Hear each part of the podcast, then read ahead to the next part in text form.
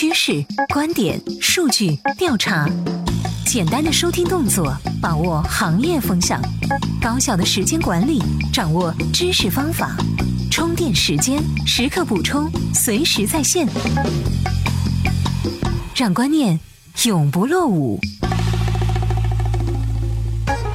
专属于创业者的行动力量和商业参考，充电时间 TMT 创业者频道，资讯最及时。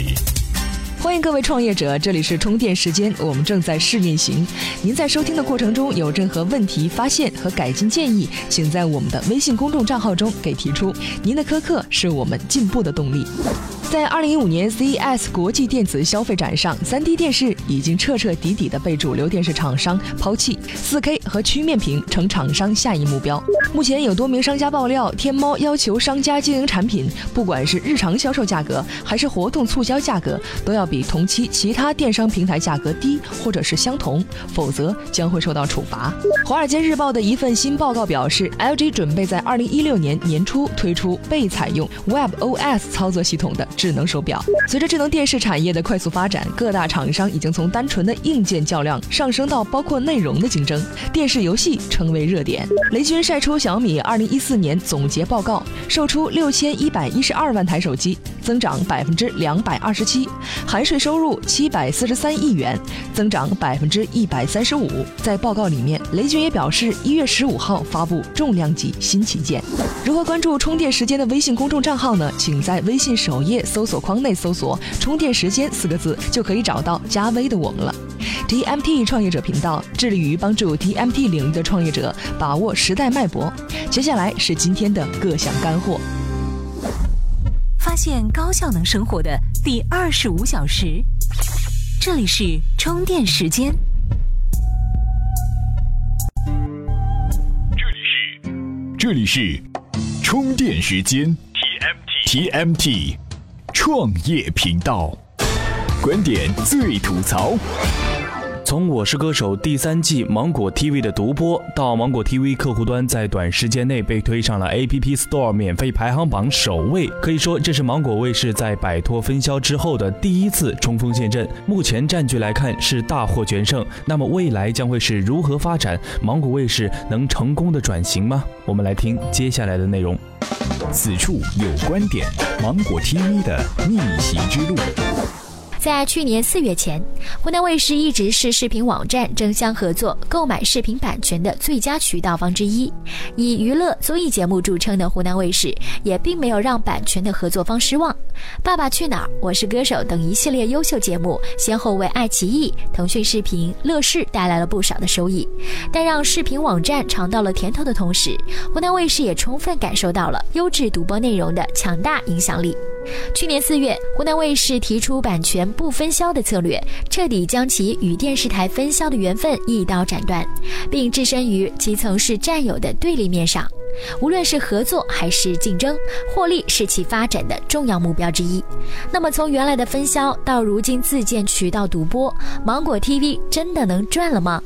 去年五月，湖南广播电视台台长吕焕斌对外表示，湖南卫视拥有完整知识产权的自制节目，将由芒果 TV 独播出，在互联网版权上一律不分销，以此打造自己的互联网视频平台。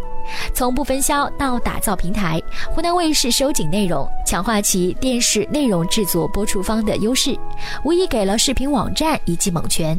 如其所愿的是，向来跟着内容走的视频用户开始向芒果 TV 大举进发。短期内，芒果 TV 成了应用市场的香饽饽，迎来了它历史上的首次下载量巅峰时刻。现如今，视频网站产业链不断延伸至电视、手机等终端，以及内容制作上游。传统电视台作为内容供应方与播出方的地位均受到了威胁，需要突破是必经之路。为此，卫视除了在内容版权外，也做了转型的准备，开设官网，涉足智能电视或手机业务等等。未来视频网站与传统电视台之间的利益之争，终将会引发一场持久战。湖南卫视此次将芒果 TV 成功推上排行榜，除了让传统卫视转型再试信心之外，更多的还是要思考内容与渠道之间的孰轻孰重，以免顾此失彼，得不偿失了。怎么样才能和其他喜欢咱们频道的伙伴们待在一起呢？首先，在微信搜索公众号“充电时间”，进入公众号，选择第三个按钮，点击群入口按钮，然后扫描你所在频道群的二维码，这样你就能随时随地和同频道的伙伴们待在一起啦。随时随地，随心所欲，你的随身商学院。这里是充电时间，此刻看趋势。未来的 O2O 创业者们现在需要注意的一个点是，O2O 实际是对传统企业的改造和升级。以前传统企业的产品信息需要借助其他的一些渠道去传播，还要不断的去获取用户信息来维护关系，而且还要不断的提供各种打脸的服务。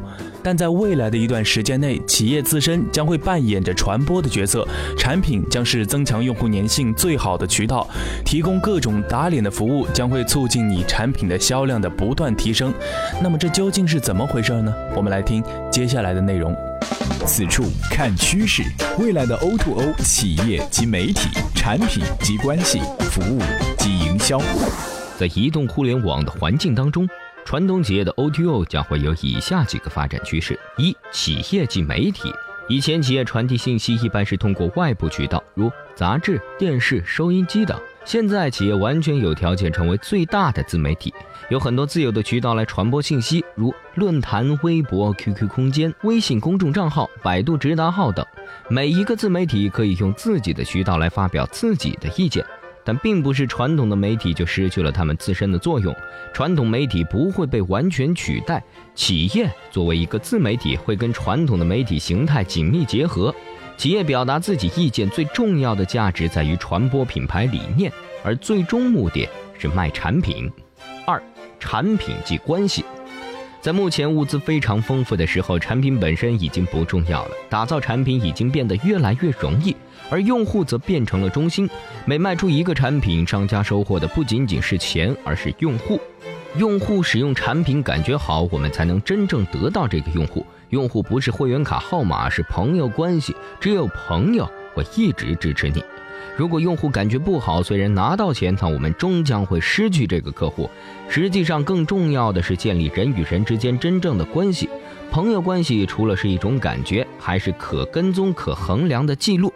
因为有了移动端客户的各种行为更容易被记录，有了更多的数据对这种关系进行科学的分析。因为销售产品开始有了关系，因为经营关系明白他到底要什么，这样后面的决策和经营都有了依据。三。服务及营销，服务就是一种增加产品本身价值的体验，通过体验提升产品价值。服务行业比如餐饮，若订了一份菜，这份菜就是产品，而怎样把这道菜呈现出来是服务的过程。可口可乐是产品，可口可乐包装上面印的那些很好玩的词儿就是一些服务，给客户情感上的体验。这些服务的形成，在移动互联网时代会变得更加多元化。移动终端让企业了解到客户不同的偏好，然后再去设计出更加吸引客户的场景，即用户个体偏好加上移动中的场景，就是满足用户需求的个性化服务。综上所述，企业通过移动终端如手机、PAD 传递信息、深化关系、提供个性化服务来经营我们的用户，以达到线下交易最大化，最终让商家具有更强的竞争力。这里是充电时间，以声音为介质的功能资讯服务。怎么样关注我们的微信公众号呢？您在微信内搜索“充电时间”，就可以找到加 V 的我们了。关注后赶紧开始每日签到，积分可以兑换礼品哦。微信在二零一四年的移动社交行业可以说是已经站上了最高点，但一四年依然有一批新生力量的社交媒体应用成为了社会焦点，很典型的就是那个成功上市的陌陌。社交这块互联网的主战场，在过去的一年中经历了大起大落，而这些经历有给我们带来哪些的启示呢？在今年，我们该如何社交？我们来听接下来的内容。此处看分析。二零一五，我们将如何社交？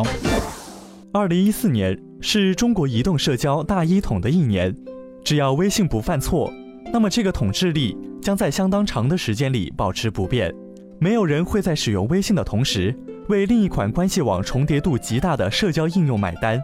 与此同时，微信在奠定自己的社交基础之上，将自己的触角延伸至各行各业，从打车到游戏，从抢红包到建微店，从智能硬件到线下支付。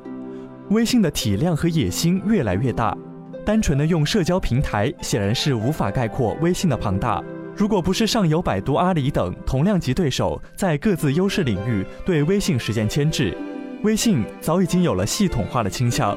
毫无疑问，国人在二零一五年的社交依然会被微信大量占据。正如上文所言，微信的包罗万象却使得其丧失了精细化的可能，尚未挖掘的细分化关系网将为后继者提供无限的可能和机会。每当我们因看到朋友圈里父母分享的养生文章而头疼不已时，都会有团队为解决此问题而努力。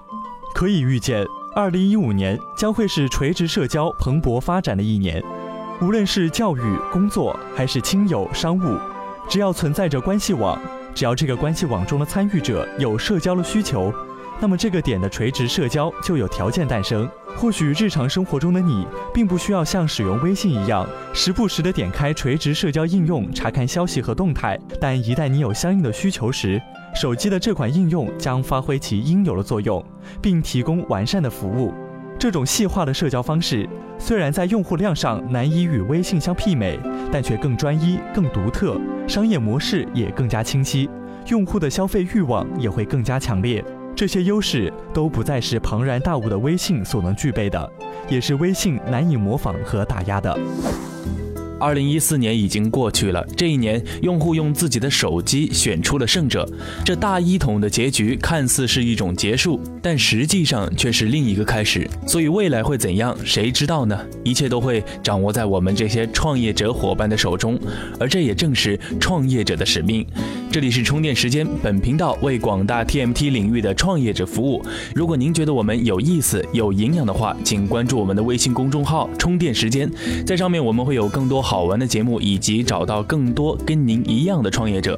各位，明天我们继续喽。